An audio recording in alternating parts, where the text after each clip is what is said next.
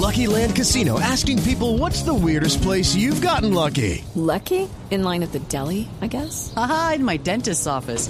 More than once, actually. Do I have to say? Yes, you do. In the car before my kids' PTA meeting. Really? Yes. Excuse me, what's the weirdest place you've gotten lucky? I never win and tell. Well, there you have it. You can get lucky anywhere playing at LuckyLandSlots.com. Play for free right now. Are you feeling lucky? No purchase necessary. Void where prohibited by law. 18 plus. Terms and conditions apply. See website for details.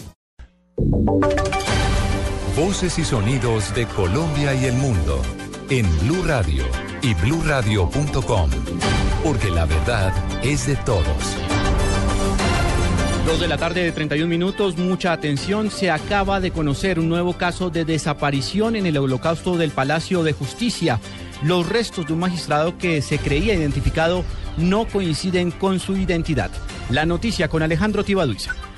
Juan Camilo, mucha atención que estamos hablando de quien fue en su momento magistrado de la Corte Suprema de Justicia, Pedro Elías Serrano Abadía. Medicina legal, luego de las exhumaciones que hizo la Fiscalía, ha determinado en estos cotejos y análisis genéticos que el cuerpo, o mejor, los restos óseos del magistrado Pedro Elías Serrano no corresponden a él y que corresponderían en realidad a una mujer. Él figuraba entre la lista de fallecidos de la toma al Palacio de Justicia el 6 de noviembre de 1985. Según se ha conocido de manera preliminar, estos restos en realidad corresponderían a Norma Constanza Esguerra, una de las personas que sería desaparecido, que estaba entre la lista de desaparecidos, de manera que ahora la persona que, que apareció o los restos que aparecieron serían las de Norma Constanza Esguerra, mientras que este magistrado se suma también a la lista de desaparecidos. Ya una situación similar había ocurrido con otras dos personas y finalmente se logró determinar que correspondían en realidad a Cristina del Pilar Guarín y Lucy Amparo Oviedo. Alejandro Tibaduiza, Blue Radio.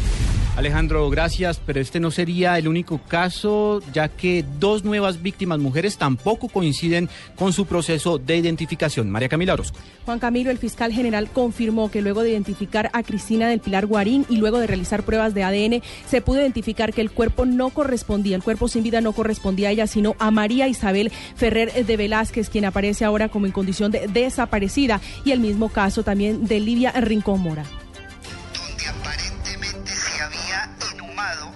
María Isabel Ferrer de Velázquez, quien era una visitante ocasional del Palacio de Justicia. La otra persona identificada corresponde a Luzmeri Portela León. Era funcionaria de la cafetería del Palacio de Justicia.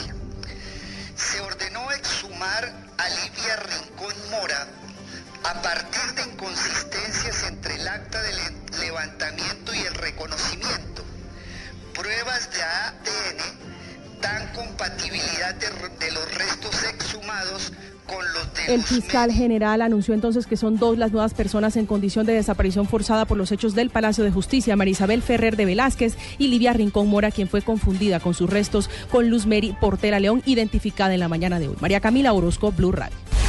Víctimas del Palacio de Justicia denuncian que la inteligencia militar está interviniendo en el proceso de exhumación de cadáveres. Precisamente por eso piden un acompañamiento de la comunidad internacional.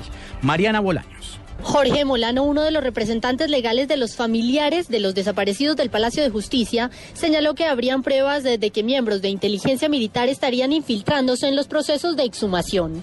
Hoy tenemos que señalarle al país con preocupación que hemos sido informados que personal de inteligencia militar subrepticiamente ha estado vigilando las diligencias de exhumación realizadas, pero que adicionalmente personal de inteligencia militar, al parecer, ha intentado ingresar al Instituto de Medicina Legal. Estos son los hechos que nos motivan a requerir un acompañamiento internacional de carácter permanente, como ya fue ordenado por la Corte Interamericana Frente a esto, los familiares de las víctimas solicitaron acompañamiento de organismos internacionales para garantizar la transparencia en los procesos. Mariana Bolaños, Blue Radio. Nueve captadoras ilegales de dinero han sido detectadas y procesadas en lo que va corrido del año, reportó la Superintendencia Financiera. Julián Calderón. El superintendente financiero encargado Jorge Castaño entregó un balance positivo en la lucha contra la captación ilegal de dinero y contra las entidades que dicen estar vigiladas por la superintendencia financiera sin estarlo, con lo que podrían poner en riesgo los recursos de los colombianos. Sobre eso hemos hecho 14 eh, actuaciones particulares en que hemos identificado en que se promocionan como entidades que son falsas, eh, como vigiladas por la superintendencia financiera de Colombia. Hay otros eh, esquemas tradicionales un poco más a lo que se conoce como una pirámide promovida por Internet, en donde en lo que va lo corrido del año hemos hecho nueve actuaciones particulares en esa identificación de las entidades. Ante la evolución de los mecanismos de captación y engaño a los usuarios, la superfinanciera se está fortaleciendo para detectar las nuevas estrategias de los delincuentes a través de redes sociales. Julián Calderón, Blue Radio. En Venezuela, el líder opositor Enrique Capriles afirmó que los estados de excepción en los municipios fronterizos con Colombia no han servido para nada y que extenderlos solo busca afectar la campaña electoral de la oposición. Nos amplía la información en Caracas, Santiago Martínez. Hola, buenas tardes. En la oposición venezolana están seguros que el gobierno perderá las elecciones en el estado Táchira fronterizo con Colombia. Para Enrique Capriles, las medidas en los estados fronterizos solo son acciones para intentar frenar el desarrollo de la campaña de cara a las parlamentarias. El Táchira creo que debe ser uno de los estados más antimaduristas de toda Venezuela. Lo único que ha recibido, bueno, Nicolás Maduro ha ido más veces a Cochabamba que a San Cristóbal. El, decreto del estado de excepción, como lo, como lo había dicho la misma, la misma persona que viven en esos municipios afectados, que no iba a resolver el problema, no lo resolvió. Eso, eso hoy día es para torpedear, para afectar el desarrollo de la campaña de cara al proceso electoral del 6 de diciembre. Enrique Capriles además afirma que el gobierno está sin rumbo y por eso no saben qué anunciar en el ámbito económico, unas medidas que se esperaban para el día de ayer. Desde Caracas, Santiago Martínez, Blue Radio. Hay polémica en Bucaramanga por el caso de un hombre que mató a patadas a un perro. La comunidad lo amenazó y no ha podido regresar a su casa. Nos informa en la capital de Santander Javier Rodríguez. Bajo la custodia de la policía se encuentra un hombre que en el barrio de Angón, al sur de Bucaramanga, mató a un perro al propinarle una fuerte golpiza porque el animal atacó a su mascota que estaba en el jardín de una vivienda. En ese sector la comunidad reaccionó y trató de linchar al hombre, como lo explica el veterinario y ambientalista Alejandro Sotomonte. Le propinó dos patadas a un perro labrador llamado Toby y le produjo la muerte. La comunidad del barrio de Angón está bastante indignada, le han declarado no volverlo a ver, persona no grata, no quieren ver más por el barrio y esto ha iniciado un problema familiar, ya no vive en el barrio, o físicamente no está en el barrio. Según la policía, el hombre que mató al perro no podrá volver a su casa porque los vecinos lo amenazaron por esta situación. En Bucaramanga, Javier Rodríguez, Blue Radio. Y ahora en Blue Radio, la información de Bogotá y la región.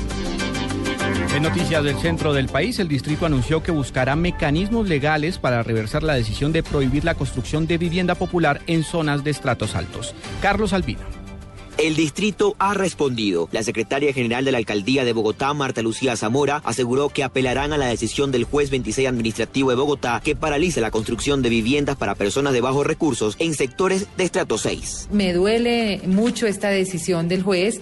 Eh, vamos a presentar el recurso de apelación basados precisamente en lo que dice el tribunal y estamos a la espera que el tribunal, como ya ha trazado una línea sobre la cual debe hacerse un análisis de este tipo de proyectos, pueda el día de mañana esta sentencia y podamos nosotros darle a la ciudad de Bogotá una construcción de viviendas dignas para las víctimas. Por su parte, el director jurídico distrital aseguró que la decisión del juez queda subordinada a la apelación, por lo tanto podrá continuar las obras en el lugar hasta tanto no haya una decisión firme en el caso. Carlos Arturo Albino, Blue Radio. Cerca de 800 estudiantes de medicina de la Universidad Nacional y la Universidad del Valle del Cauca que llegaron a Bogotá se movilizan en estos momentos sobre la carrera 13 entre las calles 20 y 22 en el sentido norte-sur. Ellos aseguran que harán un plantón en la Plaza de Bolívar para exigir al Ministerio de Salud que no cierren hospitales en el Valle del Cauca. Isabel Rengifo, uno de los manifestantes. Somos estudiantes de la Universidad del Valle. El día de hoy venimos de una movilización masiva a la ciudad de Bogotá para protestar contra del cierre del HV. En este momento el Hospital Universitario del Valle, que atiende a la población más vulnerable de todo el suroccidente colombiano, se encuentra en una crisis muy grande por muchas causas, externas e internas.